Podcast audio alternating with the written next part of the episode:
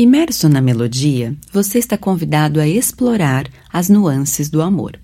Da música à autoaceitação, cada palavra é uma nota que compõe esta sinfonia. Ouça atentamente, mergulhe nas entrelinhas e descubra o verdadeiro significado do amor. No texto de Gilmara Bianchini, Notas sobre o amor próprio.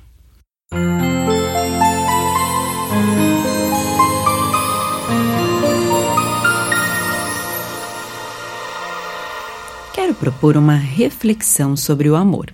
Ouvir música é aquela atividade que todos, intencionalmente ou não, realizamos. Se você não é um ermitão, isolado em silêncio profundo, está cercado de música por todos os lados. Sejam de sua escolha ou um oferecimento alheio, melodias, ritmos e letras entram por seus ouvidos sem pedir licença. Eles vão causando uma série de sensações, até encontrarem um lugar em seu arquivo cerebral. Favoritas, muito boas, aceitáveis. Por favor, alguém desligue isso imediatamente. A música é uma manifestação presente em todas as culturas e cumpre um papel importante em nosso desenvolvimento cognitivo. Através dela, adquirimos linguagem, pensamento lógico, aprimoramento de capacidade psicomotora e várias outras habilidades. Exatamente por isso, é utilizada não apenas como expressão artística, mas como um importante veículo de ideias. É um excelente termômetro do pensamento de uma época, seja pela qualidade de sua sonoridade ou de seu conteúdo. Entretanto, não. As notas do título não são musicais. E este não é um texto sobre música. É apenas uma análise do refrão de uma canção que está nas rádios, na internet, no mercado. Após o término de um relacionamento, a cantora Miley Cyrus emplacou Flowers nas paradas de sucesso. É um som chiclete, típico do pop, numa letra que não perde tempo com ataques pessoais diretos, tampouco com dor de cotovelo. Seu tema soa mais como uma libertação e um triunfo. Nada é mais importante do que o seu amor próprio. Frase após frase, as demonstrações de afeto recebidas são reproduzidas por ela mesma, para si mesma. Ela diz: Posso comprar minhas próprias flores, escrever meu nome na areia, falar comigo mesma por horas sobre coisas que você não entende. Posso me levar para dançar, posso segurar minha própria mão, Posso me amar melhor do que você pode. Miley Cyrus Flowers. Essa letra é um ótimo resumo da nossa era cética, egocêntrica independente, não é? Reflete com precisão a maneira como as pessoas entendem o amor, como conduzem sua vida e como reagem ao sofrimento. A definição de amor mundana é sempre autorreferente, em qualquer âmbito que seja. Começando pela família, nascemos num contexto de personalidades e temperamentos variados, exatamente para aprendermos a lidar com as diferenças. Entretanto, pais rejeitam os filhos discordantes, filhos não respeitam os princípios dos pais e irmãos nunca entram em acordo. A alternativa é encontrar refúgio nas amizades que compartilham dos mesmos interesses e apoiam incondicionalmente as nossas decisões. Isso funciona bem, até que o amigo encontre outro interesse, ou mesmo outro amigo com quem tenha mais afinidade. Em seguida, vem a aventura dos relacionamentos amorosos.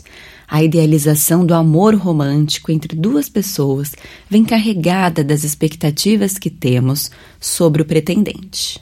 Há toda uma lista de itens a serem cumpridos para que o nosso amor seja possível e agradável. Quando alguém se encaixa num número razoável de requisitos, a luz de alerta se acende e avisa: pessoa certa encontrada. Contudo, a lista muda com o passar do tempo. As decepções superam o encantamento e conclui-se que o amor acabou. Antes, o que sobraria era o fundo do poço e a certeza de nunca mais relacionar-se na vida. Hoje, a saída mais saudável e vitoriosa é o amor próprio.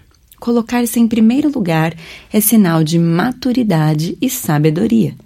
Ninguém melhor do que você mesmo é capaz de saber com precisão seus gostos e vontades mais íntimos. Nenhuma outra pessoa vai lutar com tanto afinco para que você cumpra os seus objetivos e alcance os seus sonhos. Cuidar bem de si mesmo é a sua principal tarefa na vida. Acreditar em si e se amar pode levá-lo a lugares incríveis. Já viu isso por aí? Todas essas frases revelam o desejo de ter uma vida livre de decepção e de criar um ambiente repleto de segurança, garantir que o coração não será partido mais uma vez. Não se engane.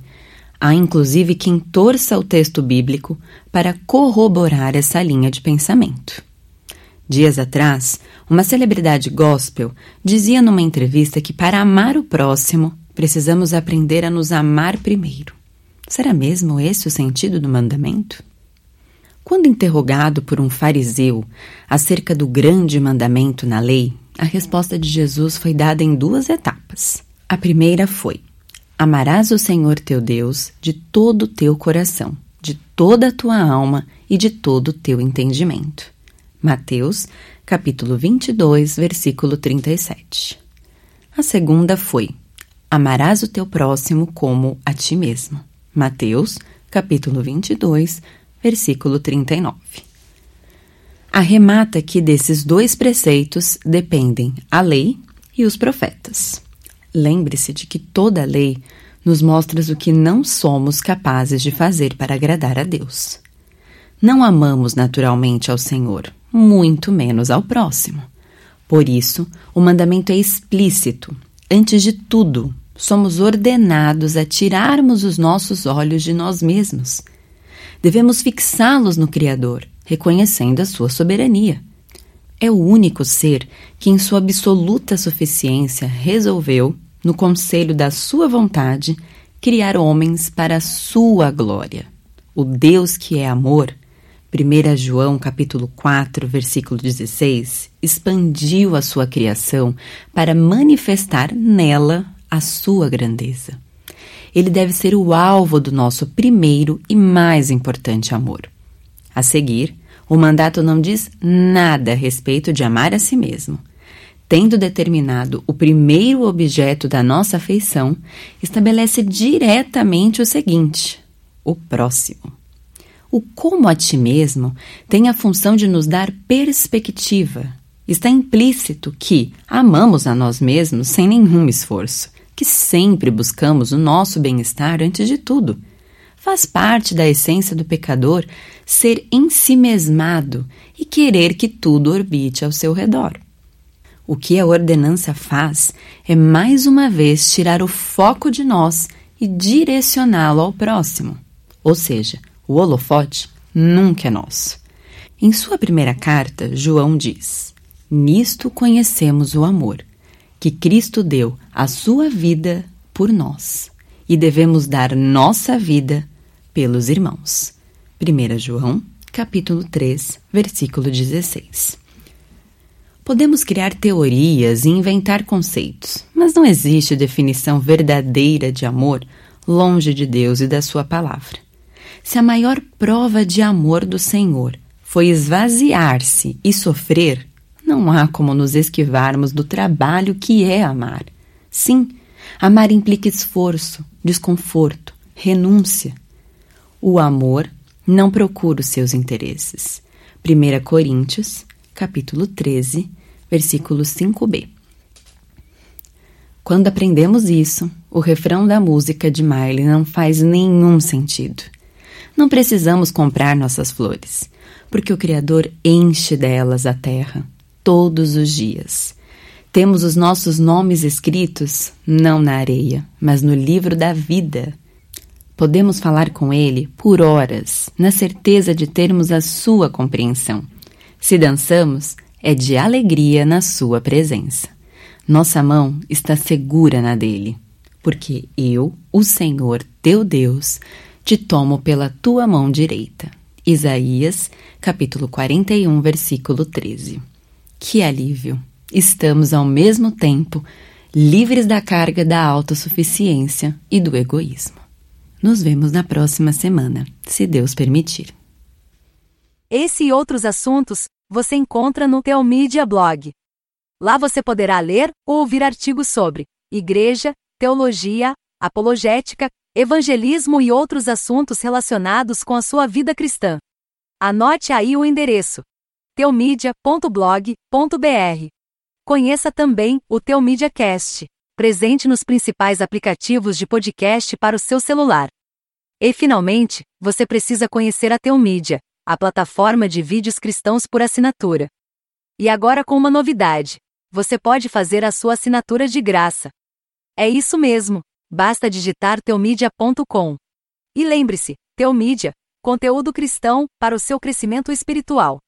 Você assiste, quando quiser, onde quiser